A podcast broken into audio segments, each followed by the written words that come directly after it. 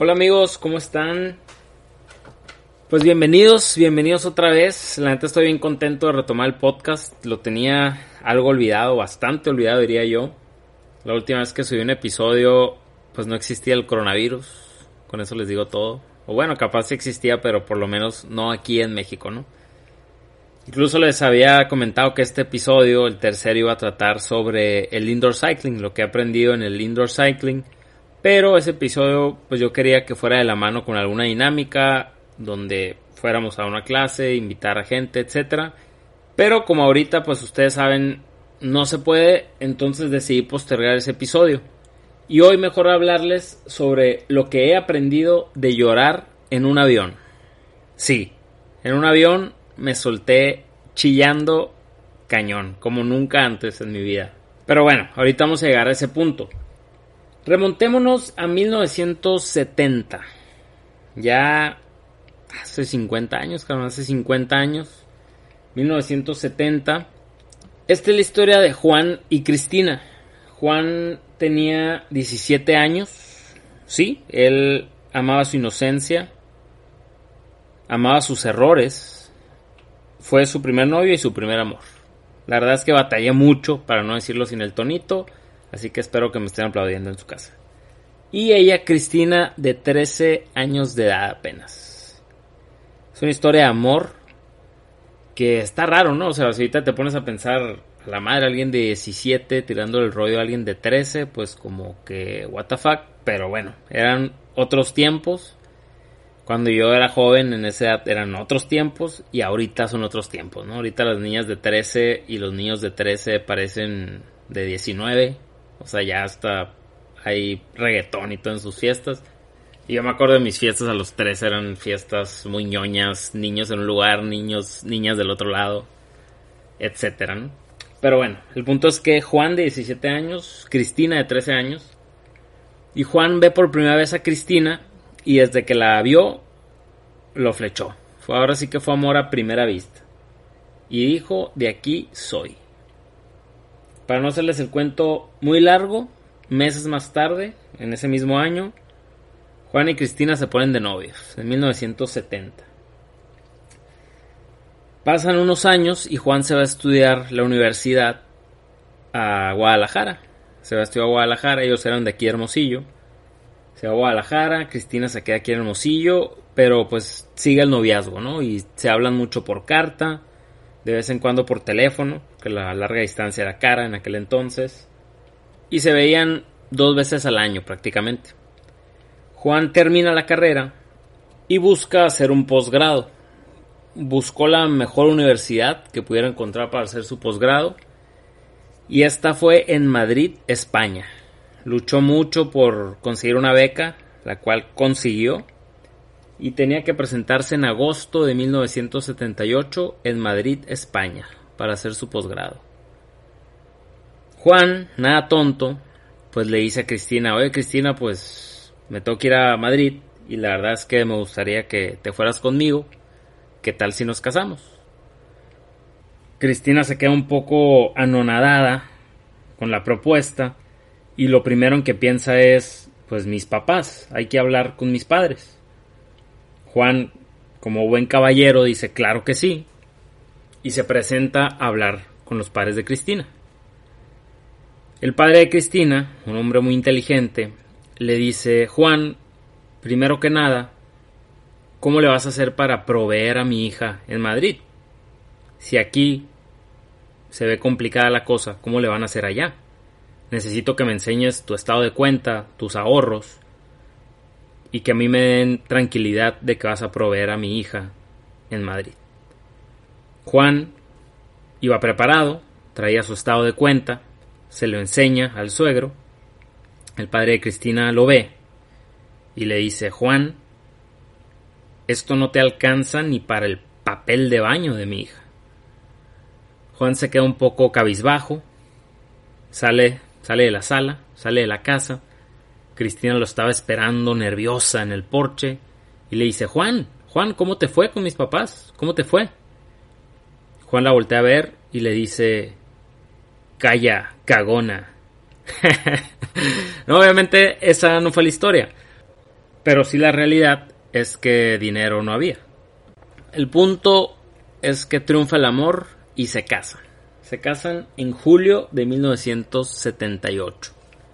Para esto Juan le dijo a Cristina, no creas que vamos a ir de vacaciones, no creas que vamos a ir a una vida de lujos, pues si no la tenemos aquí, menos allá.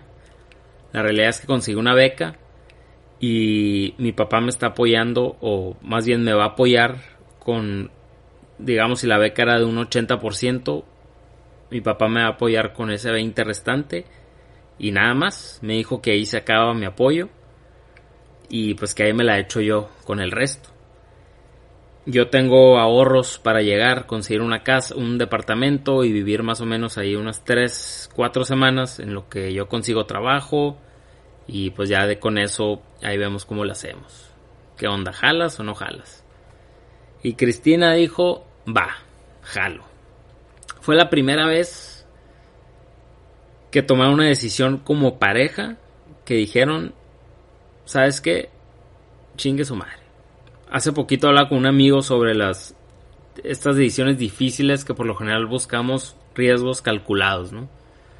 Cuando hablamos de temas de decisiones, de inversiones, etcétera, siempre decimos, no, pues hay que buscar riesgos calculados, la famosa safety net que siempre nos dicen con los con los malabaristas, si es que así se dice, que los circos, ¿no? Que hacen los malabares y que hacen estas vueltas, pero que ellos saben que abajo hay una red. Entonces eso al final de cuentas te da un poco de confianza, porque si te caes, pues va a estar esa red que te va a, a soportar. Pero la realidad es que los riesgos, calculados son complicados, no se pueden encontrar tan fácil y, y no siempre va a haber una safety net, ¿no? Va a llegar un momento donde tengas que tomar la decisión de va y voy con todo o bueno, este riesgo no es para mí, paso. El punto es que ellos realmente no tenían un, safety net. Tal vez su safety net era pues nos regresamos y, y ni modo, ¿no? Pero Cristina dice va, jalo. Se casan en julio de 1978. Y en agosto de 1978, ese mismo año, un mes después, semanas después, estaban presentándose en Madrid para que Juan entrara a su posgrado. Con los ahorros que Juan tenía, consiguen un departamento por unas semanas en lo que buscaban otro más cerca de la universidad y en lo que Juan buscaba trabajo. La verdad es que consiguió trabajo rápido, se podría decir, y comenzó su día a día en Madrid. Su prácticamente el día a día era que se levantaban. Juan lo que hacía era que tomaba un metro hacia la escuela, en el cual aprovechaba para leer eh, temas de la escuela entraba a la escuela y estaba ahí sus 6, 7 horas en la escuela, salía de la escuela y tomaba un metro para irse a un consultorio donde consiguió trabajo. En ese metro estudiaba y hacía tareas, trabajaba por las tardes y tomaba otro metro de regreso del trabajo al departamento, que también en ese metro lo utilizaba para estudiar y hacer tareas. Llegaba al departamento y Cristina lo estaba esperando eh, con una cena, con la pesca del día. Acá, ¿no? No, la verdad es que lo estaba esperando pues con algo muy sencillo, no, no tenían lujos, eh, prácticamente lo que, lo que ganaba mientras trabajaba ya pues era para cubrir los gastos del departamento, la renta del departamento y la otra parte era lo ahorraban para su vuelo de regreso. En aquel entonces no existían estas aerolíneas de bajo costo donde viajas pues con las rodillas en la mandíbula, pero que viajas muy barato. ¿no? Y era muy caro, ¿no? Viajar al, viajar al extranjero y ni se diga pues viajar de México o de Estados Unidos a Europa. Entonces, pues lo que hacían era también que ahorraban para comprar el vuelo de regreso cuando termina el posgrado ya de Madrid a, a México, ¿no? Y así pasaron año y medio, casi dos años con esa rutina. Los fines de semana eh, era cuando conocían Madrid prácticamente conocieron los pues, pueblos y ciudades alrededor de Madrid y alguna que otra vez fueron a Portugal con un amigo que prácticamente los, los invitaba, un buen amigo que hicieron por allá. Y a los dos años llega otro momento clave de decisión. En esta ocasión Juan termina el posgrado y le ofrecen quedarse trabajando allá. Cristina, la realidad es que extrañaba mucho a su familia.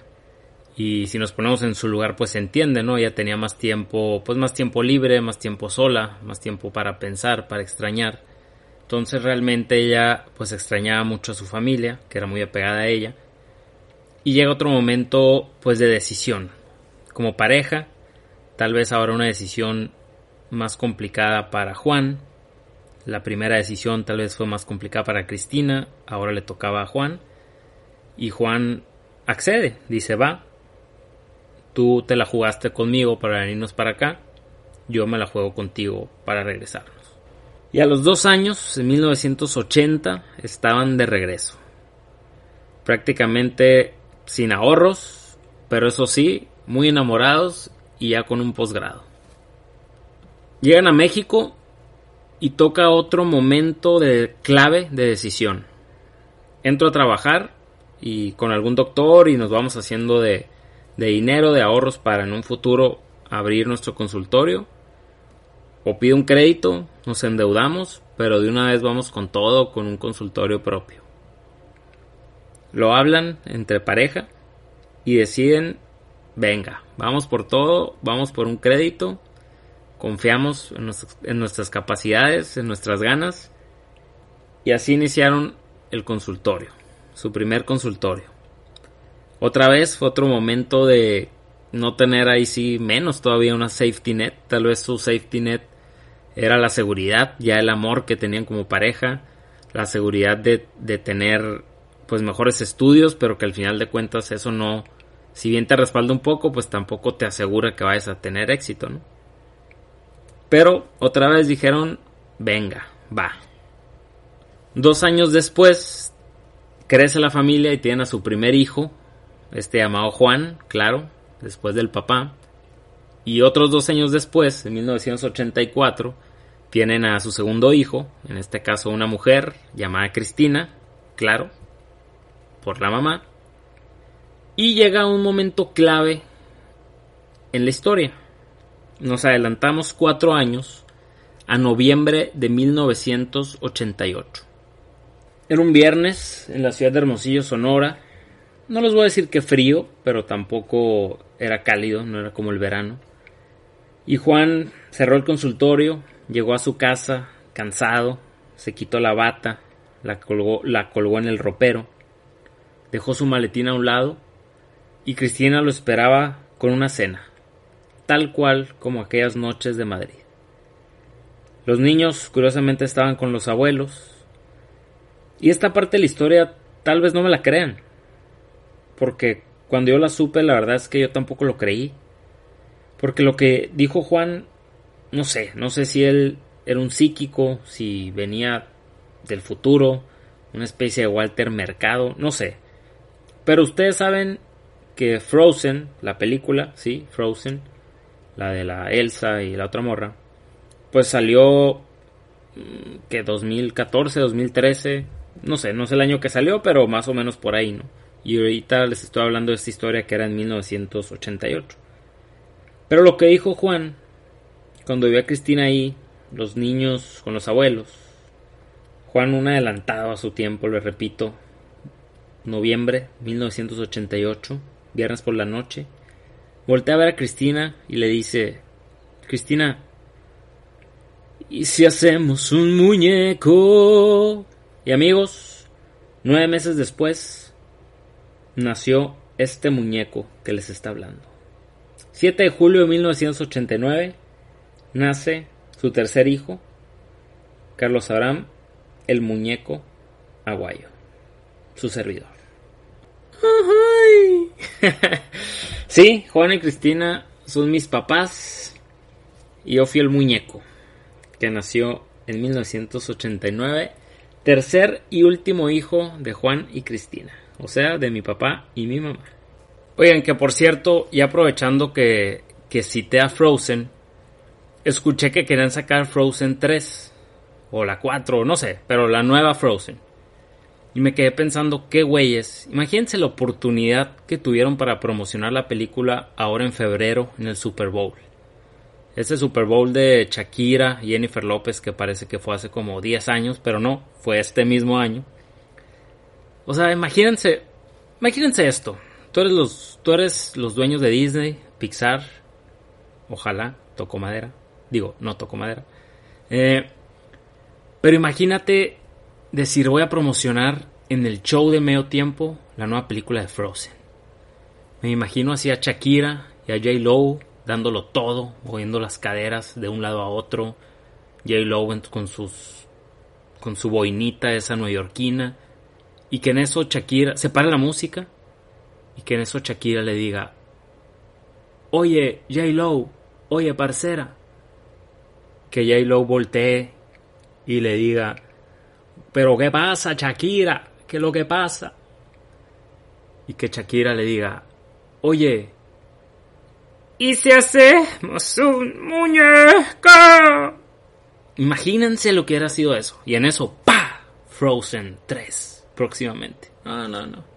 Pero bueno, mejor decidieron invitar al Bad Bunny al medio tiempo. Que ahí era otra buena oportunidad. Ya sabemos, un muñeco. Ah, ah. Pero bueno, dejaron pasar la oportunidad los dueños de Pixar. En fin, pasan los años y yo crezco escuchando todas estas historias de cuando mis papás estuvieron en Madrid. Historias que obviamente ellos mismos nos contaban, a mis hermanos y a mí.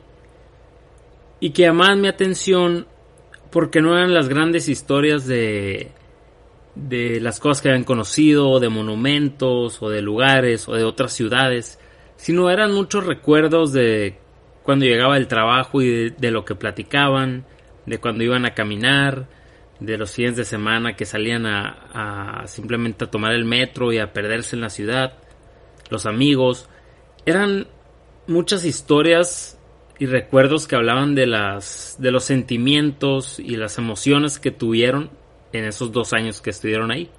Y a pesar de haber estado poco tiempo, si lo comparamos con el tiempo que llevan de casados o que llevaban de casados para entonces, Muchas de sus experiencias y sus mejores anécdotas y recuerdos que nos platicaban eran de esos tiempos, de esos dos años justamente cuando estuvieron en Madrid. Entonces yo crezco con estas historias y de pronto me encuentro en el 2000, en el año 2004, entrando a tercero de secundaria.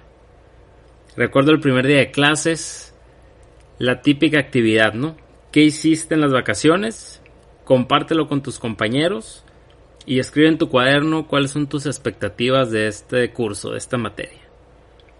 Entonces hice caso a las instrucciones y empiezo a escribir lo que hice en las vacaciones. En esas vacaciones de segundo a tercero de secundaria, mis papás me enviaron a un campamento militar en Estados Unidos de mes y medio.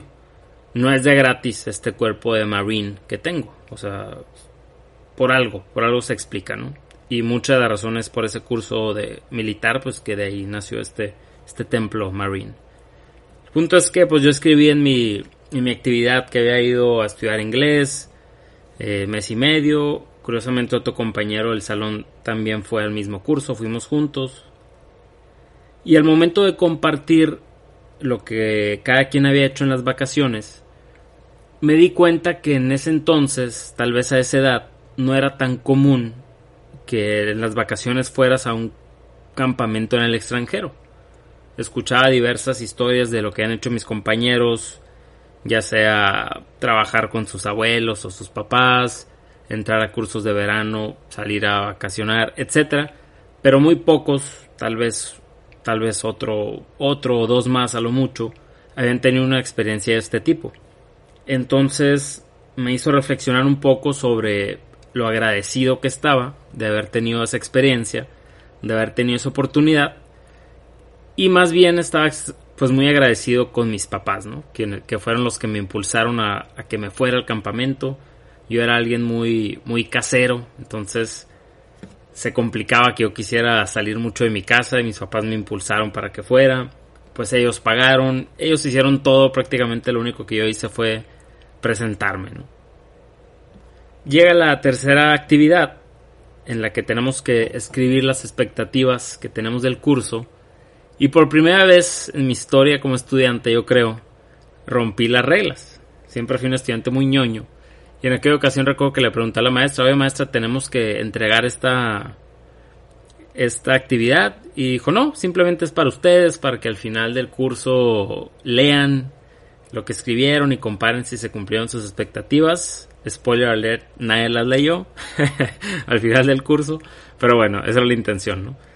Entonces, lo que hice yo, en vez de escribir mis expectativas que tenía el curso, escribí cómo me estaba sintiendo en ese momento. Tal vez yo creo que fue la primera vez que, que escribí un tipo de, una especie de diario de un día. Y escribí que me sentía muy agradecido por la oportunidad que había tenido en el verano, tal, tal y tal. Y recuerdo que escribí, algún día quiero regalarle a mis papás una experiencia similar a la que yo acabo de vivir. ¿Similar en qué sentido? Uno, que sintieran ese como agradecimiento o ese como orgullo de haber vivido esa experiencia. Y dos, que tuvieran esa experiencia prácticamente con todo resuelto, donde ellos simplemente se tuvieran que presentar al lugar, en la fecha, a la hora establecida, y nada más que disfrutar. Siguen pasando los años, entro a la prepa, termino la prepa, sí, si se preguntaban, mi cuerpo de Marine seguía intacto. Entro a la universidad y recuerdo en octavo semestre eh, llevamos una materia que era así como plan de vida y carrera, algo similar. Y siempre cuando estás ya por, graduarte o en los meses de graduación o un semestre antes, etcétera, que era mi caso, como que empiezan mucho a, a reflexionar, ¿no? Siempre en los momentos en los hitos de nuestra vida, en las graduaciones, bodas, cumpleaños, tal vez fechas especiales, etcétera, como que nos ponemos más reflectivos de lo normal. Y, es, y en ese momento fue mi caso. Y recuerdo que me dejaron una tarea como de cuáles eran tus metas, etcétera. Y estaba reflexionando mucho mis metas profesionales. Y en eso recordé, así de la nada, lo que yo había escrito 10 años antes, te estoy hablando que esto fue en el, 2014, bueno, el 2013 y lo de la secundaria había sido en el 2004, 9, 9 años antes, lo que yo había escrito. Y en eso me cayó el 20. Dije, oye, mis papás, tengo 20 años escuchando sus historias de Madrid y nunca han vuelto. Ahí fue la, primera vez que me cayó el 20 de que mis papás realmente no habían vuelto a Madrid. Y año con año decían, sí, luego vamos a ir, cuando haya menos gastos, tengamos más tiempo, etcétera, ¿no? Y empecé a reflexionar por qué no habían ido mis papás a Madrid, más bien por qué no habían vuelto, que no habían regresado. Me di cuenta que tal vez no era una cuestión económica, porque los recursos los tenían o los llegaban a tener para hacer un viaje a Europa. No era una cuestión de tiempo, porque mi papá, si bien eh, tiene su consultorio, obviamente lo tiene que atender, pues al ser consultorio propio, pues se puede dar un tiempo en su agenda, ¿no? Podría agendar ciertas citas, etcétera, para acomodarse y poderse ir de vacaciones una semana, dos semanas, no sé, ¿no? Y me di cuenta que mucho era pues porque sus recursos, su tiempo, sus gastos, sus energías, sus ganas, estaban invertidas en nosotros, en nosotros sus hijos. Los tres tuvimos eh, educación en escuelas privadas. Nunca conocí un no de mis papás hasta la fecha. En todo nos apoyaban. Yo creo que por la misma confianza que nos tenían, ninguno de mis hermanos ni yo abusamos de eso. Tuvimos, como les comentaba, experiencias en el extranjero. Cuando llegamos a salir de vacaciones era ir todos. No recuerdo alguna vacación donde mis papás dijeran, ¿sabes qué? Nos vamos a ir nomás nosotros dos, ustedes, ustedes quédense aquí. Y al contrario, siempre viajamos los cinco, claro, cuando se podía. Incluso a veces llevamos a mis abuelos o incluso amigos de alguien de nosotros o los novios, etcétera, ¿no? Siempre fue un vamos todos, no nos vamos a ir nosotros dos, vamos todos. Entonces fue cuando me cayó el 20 que tal vez ellos no hayan regresado pues por nosotros, si bien no por culpa de nosotros, más bien por estar invirtiendo su tiempo, esfuerzo y dinero en nosotros. Entonces, ahí, en 2013, en esa tarea tan mundana, se podría decir, que me dejaron, me planteé mi primer sueño, o más bien meta, mi primer meta así tan específica, con nombre, apellido, fecha, plazo, etc. Recuerdo que me puse de meta que antes de los 30 años, bueno, de que yo cumpliera 30 años, iba a regalarle un viaje a Madrid a mis papás, para agradecerles principalmente lo que hayan hecho por mí, por mis hermanos, y prácticamente una especie de reconocimiento. Recuerdo que incluso la maestra me, me puso ahí notas en la calificación de que qué bonito, qué buena meta, ¿no? Me gradúo, comienzo a trabajar aquí. Siguen pasando los años. Yo me gradué en el 2013. Pasan dos años, casi tres. Y yo decía, oye, pues lo que estoy ganando, lo que estoy gastando, etcétera, no me va a alcanzar. No me va a alcanzar para ahorrar lo suficiente y antes de los 30 años poder cumplir ese sueño, poder cumplir ese regalo. Entonces en 2016 yo empiezo a buscar oportunidades y, y se me da una oportunidad, se me presenta una oportunidad de irme a trabajar fuera de Hermosillo. Eh, hace poquito en un live, que incluso lo pueden ver en mi, en mi blog en Instagram, en mi cuenta del blog, que se llama 3 de 10 blog. Ahí en las historias destacadas hay un link a, esa, a ese live que invitaron a dar donde platico cómo me fui, cómo fue esa experiencia de, de tomar la decisión de irme, ¿no? Y cómo se presentó. Pero bueno, el punto es que en 2016 se me presenta la oportunidad y les mentiría si les digo que no estaba en mi cabeza cumplir ese sueño. Es decir, mucho de lo que me movió a tomar la decisión fue para poder cumplir esa meta. Me voy fuera de aquí, me voy a Tijuana, después me voy a Obregón. Y cuando estaba en Obregón, estuve solamente en Ciudad Obregón tres meses, me dicen, Carlos, al parecer te vamos a mandar a Ciudad Juárez. Ciudad Juárez, para los que no son de allá, la realidad es que todos los foráneos tenemos una muy mala percepción de la ciudad. Además, yo no conocía a nadie de Ciudad Juárez, incluso a nadie de Chihuahua, más que a una persona de, del mismo trabajo y una amiga de la secundaria, prepa, que ya ni vivía ahí ya. Y, y me acuerdo que yo decía, madre, Ciudad Juárez, o sea, me, me van a balasear, no sé. Tenemos muy, pues tiene fama de, de muy violenta esa ciudad, ¿no? Pero yo tenía la mira bien clavada en esa meta. Y dije, pues mira, si irme a Ciudad Juárez, claro, había otros temas de crecimiento profesional, etcétera, etcétera. Pero gran parte de la decisión, lo que me movía a animarme, a perder el miedo, a decir, ¿sabes qué? Va. Salía 100% de mi zona de confort. Era poder cumplir ese, esa meta. Entonces dije, ¿sabes qué? Si esto me va a ayudar a incrementar mis ingresos. Me iba a vivir en una ciudad donde pues no sabía bien cómo iban a estar mis gastos. Entonces prácticamente el tiempo que yo estuve en Juárez, la verdad es que salía poco, conocía poco, trataba de ahorrar mucho para poder lograr mi meta antes de los 30. ¿Y por qué antes de los 30? Más que por poner una fecha de una edad icónica, más bien era por la edad que mis padres iban a tener a los 30. Además iban a estar cumpliendo 40 años de casados, entonces iba a ser una, una como bonita, bonita fecha también para ellos, ¿no? Acepto irme a Ciudad Juárez. Pasa prácticamente un año donde ahorro la mayor parte de mi sueldo, fuera de los gastos que tenía de, de foráneo. Y finalmente me acerco a una agencia de viajes les platico un poco de, lo que buscaba, de lo que quería.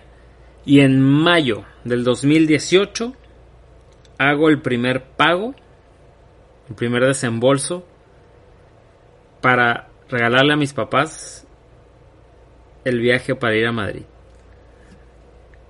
Quería que fuera un viaje donde prácticamente ellos tuvieran solamente que presentarse, donde ya tuvieran prácticamente todo resuelto. Un viaje que pudieran conocer algunas o alguna otra ciudad icónica que en su momento no pudieron conocer a pesar de estar en, Europa. Y así fue como lo, lo planeé y así fue como lo empecé a pagar. Llega julio del 2018, 20 de julio del 2018. Yo vengo de vacaciones de Ciudad Juárez para acá, para Hermosillo. Y llega el momento de darle la sorpresa a mis papás del regalo que les tenía. Me acuerdo perfectamente del momento. Utilicé a mi sobrino como un arma estratégica. y en una carta imprimimos los boletos digitales y le puse ahí una nota así como pues se van a Madrid o algo así. Fuimos a la cocina, donde como siempre, bueno, al comedor, donde como siempre juntos estaban comiendo los dos. Y mi sobrino les dice, pues les tienen un regalo. Y les entrega el sobre, eran dos hojas, una hoja para, para cada uno. Las abren y papá toma una hoja y mamá toma la otra hoja. Y nosotros, para los que no me conocen, somos una familia un poco retraída o un poco fría, se podría decir. Fuera de mi papá, que él sí es muy expresivo, mis hermanos y mi mamá y yo somos muy fríos. Y no somos mucho de llorar, ni de expresar nuestros sentimientos, o de decirnos mucho, te quiero hermano, te quiero papá, te amo mamá, te amo papá. No, la verdad es que no, no somos mucho de hacer eso. Pero les juro que me bastó con ver sus ojos cuando terminaron de leer esa carta y la mirada que me, que me hicieron para darme cuenta que había hecho algo muy chingón, que había valido la pena muchas de las cosas que había hecho, que había pasado. Mi mamá, como incrédula, me dice, ¿es en serio esto? Le digo que sí, con la voz un poquito cortada. Mi papá en mi vida le había visto los ojos chiquitos. Tal vez siempre se, ha presentado como el, pues ahora sí que el patriarca de la familia, el, fuerte, el bastión de la familia. Y yo creo que ha sido la primera vez que lo he visto con los ojos chiquitos. Si bien ninguno de los tres lloró, el sentimiento ahí estaba, a flor de piel, se podía sentir la vibra. Y mi mamá pues me abrazaron los dos y mi mamá me dijo, me acabas de, siento un hueco en el corazón. Y le digo, pero ¿por qué? Y me dice, no, no, es de felicidad. Fue un momento, la neta, bien bonito, que nunca voy a olvidar. Y ya pasando un poquito a la parte nostálgica, pues ya empezaron a, ilusionarse, a emocionarse, a planear ahí mismo, ya saben, ¿no? La sobremesa. Me regreso a Juárez, muy contento. Pasan los meses y en enero del 2019, bueno, el viaje estaba planeado para abril. Y en enero del 2019 se me abre la oportunidad o se me da la oportunidad de regresarme a Hermosillo. Dentro de, mi mismo trabajo, un puesto prácticamente de mi mismo puesto, pero aquí en Hermosillo. Acepto, obviamente. Me regreso. Con lo que me voy a ahorrar regresándome a Hermosillo, ya sin muchos de los gastos de foráneo ¿Me podré ir yo también a Europa con mis papás? Y empecé a moverme. Empecé a cotizar, empecé a ver opciones, vuelos, etc. Una parte que me hacía querer ir, pues además del viaje en sí y de compartir con ellos, era que yo sabía que si yo iba, les iba a facilitar muchas cosas allá, sabiendo que pues yo hago mejor uso de la tecnología, de las aplicaciones que ellos, ¿no? Y muchas cosas hoy en día ya se mueven por ahí. Entonces yo sabía que eso les iba a facilitar también el viaje a ellos. Empiezo a mover, empiezo a ver precios, a cotizar, etcétera, etcétera. Y ya cuando me estaba dando por vencido, eh, estuve cotizando casi que diario y encontré un vuelo por ahí, pero que estaba un poco caro y era otro itinerario, etcétera. Prácticamente ya era el último día donde pues por las fechas dije, no, ya, si estos días no lo agarro bien, yo creo que ya no lo agarré. Y en eso la señorita de la agencia me dice, güey, bueno, no me dijo güey, me dijo joven, estás en tu día de suerte. Justo hoy abrieron el vuelo, eh, los mismos vuelos de tus papás, el mismo itinerario por X precio, que la verdad para las fechas que era lo que me había salido un año antes prácticamente era lo mismo, estaba muy barato el vuelo, redondo desde Hermosillo. ¿Qué onda? ¿Te animas o no? Y le dije, va. No podía creer que se hubiera dado esa oportunidad, que me hubieran también regresado a Hermosillo, la cual hizo también que fuera posible que me animara y que pudiera ir, que tuviera los días de vacaciones en el trabajo, como buen Godín, etcétera, etcétera. Al final muchas cosas se juntaron y creo yo que también pues es parte del poder de la atracción. Al final de cuentas creo que también fue un regalo para mí. Y en mayo de 2019, a meses de cumplir 30 años, a dos meses exactamente de cumplir 30 años, partimos los tres hacia Europa.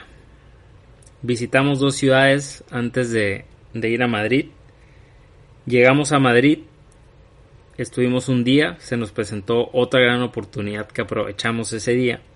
Y al siguiente día yo me regresaba. Yo me regresé unos días antes que mis papás porque ya tenía que volver al trabajo. Ellos se quedaron todavía tres o cuatro días más creo. Y ese día era cuando teníamos planeado hacer un tour de la ciudad por la mañana y después ir a conocer pues el departamento y los lugares donde ellos estuvieron o los frecuentaban, ¿no? Por así decirlo. Se llega esa mañana, terminamos el tour, el tour nos deja cerca de donde ellos recordaban el departamento.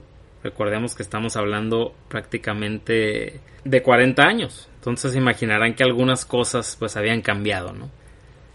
Finalmente nos empezamos a meter a calles, que aquí es, que acá no era, y conforme veían cosas, sí, mira, acuérdate que aquí era donde desayunábamos, aquí antes había tal y tal. Y finalmente llegamos, dimos con el edificio de departamentos donde ellos vivían. Nos tomamos unas fotos afuera y pues no podíamos perder la oportunidad de entrar al edificio. Ahí con el portero dijimos algunas mentiras piadosas y total pudimos entrar. Pudimos subir en el elevador hasta el piso donde ellos vivían, hasta la puerta del departamento donde ellos vivían. Conforme íbamos caminando ese pasillo, un pasillo sin techo donde me recuerdo que se veían todos los, los cables, un poco como triste, estaba así la, la iluminación, por así decirlo, oscuro. Pero créanme que para mí en ese momento todo era luz, todo era brillo. Mm, nos paramos justo afuera de la puerta del departamento donde vivían. No tocamos ni timbramos. Eh, ahorita lo pienso y digo, pues lo hubiéramos hecho. lo peor que iba a pasar es que pues no nos abrieran o que nos dijeran que no puedan pasar. Pero en el momento, pues no sé, igual porque somos, como les comento, un poco penosos, retraídos, lo que sea, no lo hicimos. Pero hubieran visto la cara de mis papás en ese momento cuando íbamos caminando, subiendo el elevador, caminando los pasillos, me iban contando afuera de su ex departamento. Es una cara que nunca, nunca voy a olvidar. Me daba cuenta que no podían esconder la sonrisa.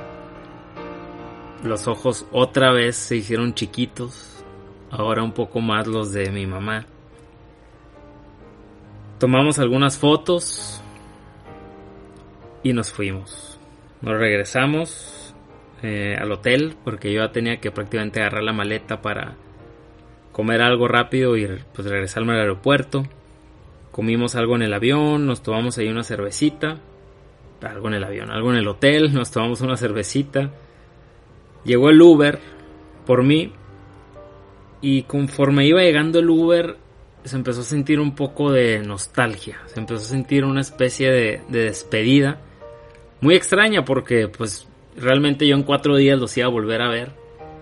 Pero creo que yo, yo creo que era una especie de cierre de un ciclo. Para mí en lo personal de haber cumplido ese sueño, de haber llevado a mis papás de vuelta a Madrid. Y para ellos, pues si bien no me lo dijeron así, creo yo que regresar 40 años después, que los acompañe ya con un hijo, que los acompañe ese hijo adulto, que vieron que sus tres hijos pues son personas de bien, por así decirlo. No sé, creo yo también que ellos de cierta forma estaban cerrando algún ciclo. Llega el Uber, nos dimos un abrazo que también, no sé, indescriptible. Otra vez los ojos chiquitos de los tres. Realmente yo traía ya un nudo en la garganta. Y recuerdo que mi mamá me abraza y me dice, pensé que nunca iba a volver. Muchas, muchas gracias. No tienes idea. Fue la primera vez que escuché a uno de mis papás decir decirme eso.